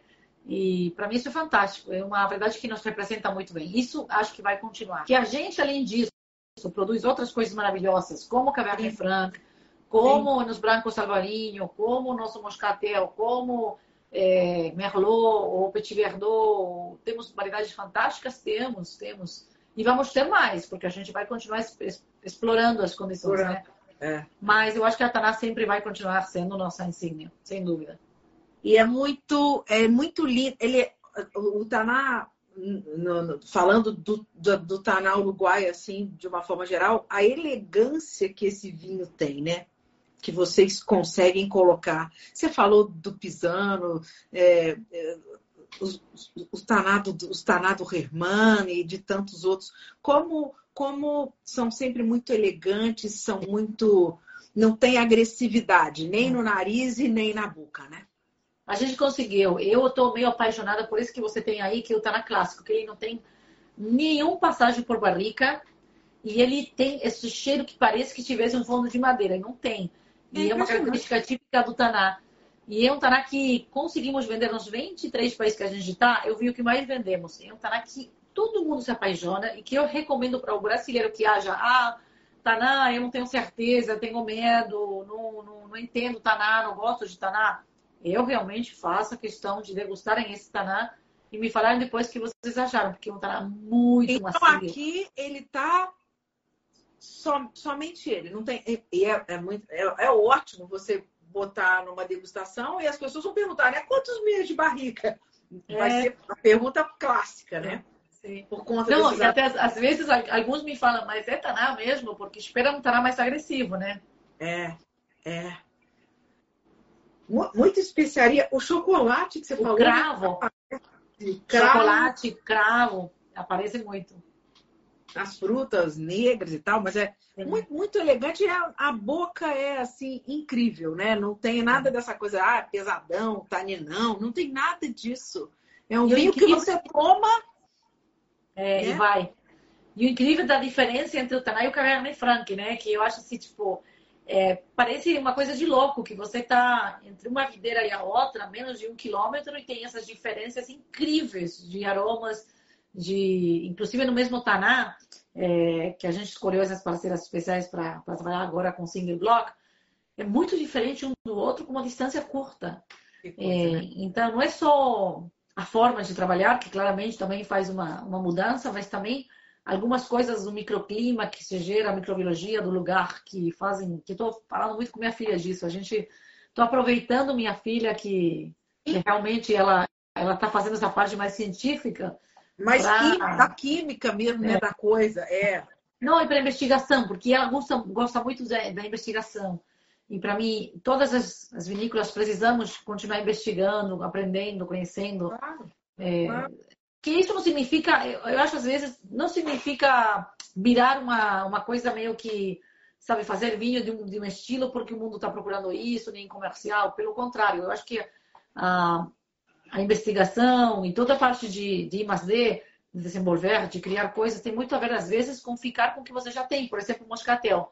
Que todo mundo queria que eu desfazesse o moscatel, que plantasse outras uvas, que fizesse uma coisa mais que hoje está é, no natural, que todo mundo faz. E, e, eu queria manter alguma coisa que fosse tradicional de Uruguai para não perder também a essência nossa, porque Eu sempre faço questão que a gente vai na Cidade Velha de Uruguai e, e tira todas as pedras antigas da Cidade Velha e coloca modernidade e pega um avião e vai para a Itália e só tira foto com as pedras antigas. É verdade. Todo mundo e aí a gente vai se desfazer, né? Vai se desfazer do moscatel para plantar outras uvas e depois vai querer voltar nisso e vai perder. O Chile foi é. muito inteligente em guardar a uva país, em guardar a uva moscatel, para poder hoje ter vinhos maravilhosos do Vale de Tata, de muitas regiões. Sim. O Uruguai não pode perder isso. E eu sou a mais cabeçuda para manter. Assim, bem alguém me dê um milhão de dólares para. Dois milhões vou pensar, mas por um milhão não vou arrancar meu moscatel. Dois milhões eu vou pensar. um milhão não te compro. Um milhão não. Não alcança para tirar meu moscatel de lá, não. Esse é fantástico, meu Deus do céu. Ô, Fabi, sabe o que eu queria te perguntar? Tirando vinhos uruguais, os seus próprios vinhos, você está sempre bebendo, além de viajar muito, bebendo vinhos de outros países? Sim, e você tem assim alguma coisa predileta? O que, que não falta assim na sua Ai, casa? Eu amo vinho de todo lugar. Assim, tipo, eu sou apaixonada por uns espumantes brasileiros de várias vinícolas, do Mário, é, das Estrelas do Brasil.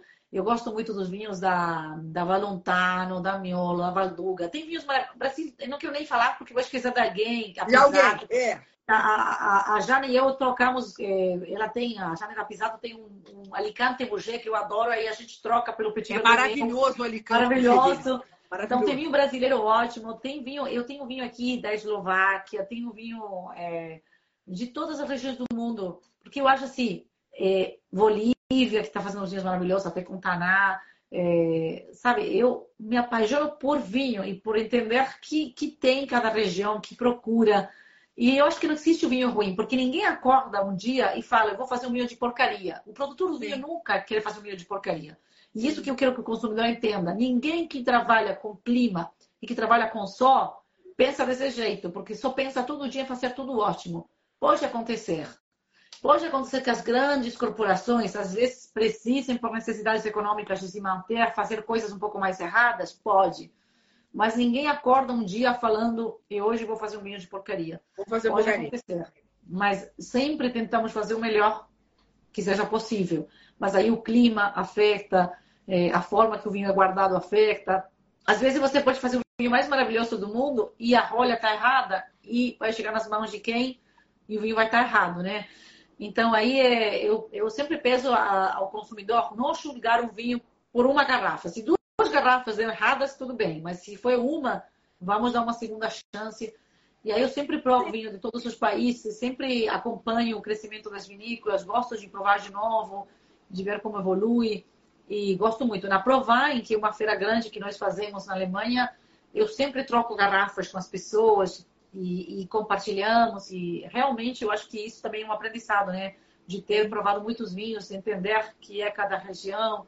É, também dos vinhos nacionais, eu pego muito vinho de outro, muito vinho de outras vinícolas. Sim. eu acho também interessante, a gente compartilha, sou muito amiga do, do Juan Pablo da Bolsa e a gente troca as garrafas aí, sim, os os irmãos pisando na época da pandemia. Na época da pandemia, eu liguei para Daniel. Falei, Daniel, ah. o que vamos fazer? Temos todo, todo o tempo do mundo para viver vinho. Vamos comprar ah. no supermercado? Não, vamos trocar. Então, você traz umas quantas caixas no teu carro, eu te cruzo por cima de minha cerca e a gente bebe os vinhos de cada um. A gente bebeu o vinho de cada um pra caramba. A gente intercambiou vinho. É, ele veio com, com, com, com as máscaras, a gente intercambiou por cima do mundo minha casa. Foi ótimo. ótimo, realmente. Daniel é um querido, né? Daniel querido. Daniel é, é como se fosse um pai para mim, a gente adora. Então, sim, tem muita gente linda no mundo do vinho de Uruguai. Tem alguns feios, mas, né? o país não tem nem espaço para gente feia. Não tem. ô, ô, Fabi, e é, você já, eu já eu ia te perguntar mesmo, quando você volta ao Brasil, você já volta agora domingo, e você vai trazer alguns lançamentos já, né? Eu vou apresentar nas duas masterclass o Clarete 2023, para quebrar aí todos os preconceitos. É, é, eu falei muito com a menina do Inário, Martina, de como seria bom realmente mostrar vinhos, que tipo de vinhos. E eu falei, gente, todo mundo está levando a mesma coisa. E ela também recomendou, leva aquele clarete que vai realmente surpreender vai. e que... Porque o, o, o, editor da revista Wine Spirits dos Estados Unidos, ele veio agora no verão para o Uruguai se apaixonou por aquele clarete, não parou de falar dele. E foi muito legal. E aí a gente falou, bom, realmente eu acho que as pessoas merecem conhecer uma coisa diferente, sair um pouco do, do que é o Taná, do que é o Alvarinho, do que é, é Cabernet Franc, Petit Verdot, conhecer outras coisas, né? Que Sim. não sejam só que o Uruguai já está fazendo muito bem. E, e aí eu me empolgo bastante mostrando coisa nova, eu adoro. Assim que muito as minhas masterclasses vão ser com esse vinho. Já, já mandei vários spoilers hoje, né? A Ana tem todos os spoilers. Eu, eu ganhei todos os spoilers. E na quinta-feira, lá no, na Praça São Lourenço, você vai levá-lo também? Sim, sim. E lá, ah, que restaurante lindo. Eu adoro esse lugar. Lindo lá. É lá que o, eu estarei, na quinta. O proprietário do Praça, que é maravilhoso, o Johnny, me trata sempre de filme eu saio de lá com 5 quilos a mais, que depois chego aqui para fazer uma dieta, mas, meu Deus do céu, como é amo esse lugar. É maravilhoso. Eu vou, eu vou sentar do seu lado. É, precisa. Precisa, aproveita, aproveita que o João é bom. Sensacional. Então a gente vai encontrar e vou provar então esse clarete lá. Faço questão. É, sem dúvida. E eu queria que você, que a gente terminasse aqui o, o papo, que eu também não vou, senão seus meninos vão ficar. Mas esses brasileiros, né, mãe? Eles estão agora me esperando para. Já falaram, mãe, se sobrar vinho, vamos beber. Estão os amigos de minha filha aqui, que são os que estudam com ela, os amigos da infância. Estão todos aqui na minha, na minha. Tá, tá na meus alunos. Do, do, lado da lareira, porque aqui tá frio hoje, tá todos do lado da lareira então, lá esperando. Eu ia, eu ia perguntar para você, tá passando muito frio por aí? Porque aqui, no, aqui na minha cidade esfriou pra caramba. É, demorou a chegar o frio no Uruguai, demorou bastante, fora do normal, mas agora junho fez frio bastante, já é normal, né? Acontece. E precisávamos também, as plantas precisavam também. Esse Elas precisam dessa época é, bem fria é, e amanhã a época que nós chamamos da dormância, que é a época que a, vida, dorme. Né? E amanhã vai ser bom também para acender a fogueira, né? Exatamente. Amanhã vamos ter muitas surpresas. É, lotou, a gente tinha mais gente na lista de espera, ficamos muito tristes. O ano que vem vamos tentar fazer mais maior mas é, realmente vai ser uma festa amanhã. Temos muitas surpresas. As pessoas nem imaginam as coisas que vão acontecer amanhã. Bota essa, essas, essa meninada aí para trabalhar tudo. Faz eles dormirem aí, trabalhar tudo amanhã com você aí. Vou falar agora que você, você está falando o que tem que fazer, porque senão vamos é, queimar tudo aqui. Vão tomar vinho, mas amanhã eles têm que trabalhar. É, né? Sem dúvida. É assim mesmo. Agora, então, para você poder ir dar atenção para os meninos aí, deixa para deixa o pessoal aqui, para a juventude, para as pessoas, pra, principalmente para os jovens, né? Que estão aí se iniciando no mundo. O que você dá para essa galera jovem que está vindo aí? Não, a coisa mais importante, eu acho, é, para jovem e também para todo mundo, né? É a proatividade. Eu acho que às vezes as pessoas estão cansadas, estão se conectando muito pelo celular, estão perdendo um pouco a comunicação direta, que eu tenho um pouco de saudade disso. Eu até vejo, às vezes, eles falando pelo celular, estando do lado, e que às vezes tem até uma mala interpretação do que eles querem realmente falar. E eu recomendo prestar mais atenção é, no próximo. É, eu acho que agora, com o chat GPT, que vai ser tudo possível fazer por ele, a grande diferença do ser humano vai ser a criatividade, vai ser a parte emocional, que é a única coisa que a máquina, por enquanto, não está podendo copiar. Então, eu, eu, recomendo muito a pessoa se apaixonar pelo que faz, é, ter uma maior conectividade, mais emocional e não tanto funcional pelo aparelho. Eu, Sim. na minha pousada, não deixo as pessoas terem Wi-Fi, não deixo televisão. Algumas me brigam, né? Ah, que como é possível, que não pode ser. Eu, eu falo, então não entendeu o conceito do meu lugar. Mas, na verdade, eu acho que isso é importante. Eu vejo os casais se acordando de manhã, é, falando, fazendo o café da manhã juntos na piscina. Quando os casais não acordam e pegam o celular da, do criado mudo. Cada um é do seu lado. Em lugar de dar um beijo, no, já perdendo tudo isso, né? Então, é. meu conselho é isso: se aproximar mais, entender-se mais entre as pessoas e, e menos aparelhos, né? E, e, se focar mais na parte emocional de ter essa proatividade e, e, e, se enamorar um pouco mais, namorar mais os projetos, né? Que hoje a, o jovem passa por um projeto e passa por outro e passa por outro, mas na verdade é, é isso, né? É, é se apaixonar um pouco mais, porque a paixão faz a diferença e o chat GPT e todas essas coisas novas que estão tá acontecendo no mundo do, da tecnologia, vai ajudar as pessoas? Vai, mas não vai fazer a diferença emocional das pessoas, pelo contrário. Sim, então, sim. acho que é aí que a gente tem que se focar. Sim, você está certíssimo. As pessoas estão muito tão, tão, tá todo mundo perdido demais aí, né, nessa, nessa questão de tecnologia. Isso aí é papo para mais para outra Sim, sem dúvida. Sem dúvida. E olha que a tecnologia nem sempre ajuda, porque a gente tem muitas formas, é, mesmo nas videiras, de, de, identificar amadurecimento. Sin embargo, Sim. você tem um, tem um ano como esse ano, que pode ser tipo difícil para poder visualizar a, a acidez, a madurez, como está indo, e aí precisa as coisas de novo com a boca da pessoa para poder saber. Pois é, vai lá chupar um, né? E a semente, Exato. a gente mastica a semente, sabe quando ela está mais Sim. pronta. Então, nem tudo tem a ver toda a vida com aparelhos. Então, às vezes, precisamos voltar um pouco mais nessa parte mais ancestral de conhecimento pelo contato e não pelo intuitiva, né? Intuitiva. E, é, e eu que vai salvar o planeta, não vai ser salvado pelo ChatGPT. Não, não vai.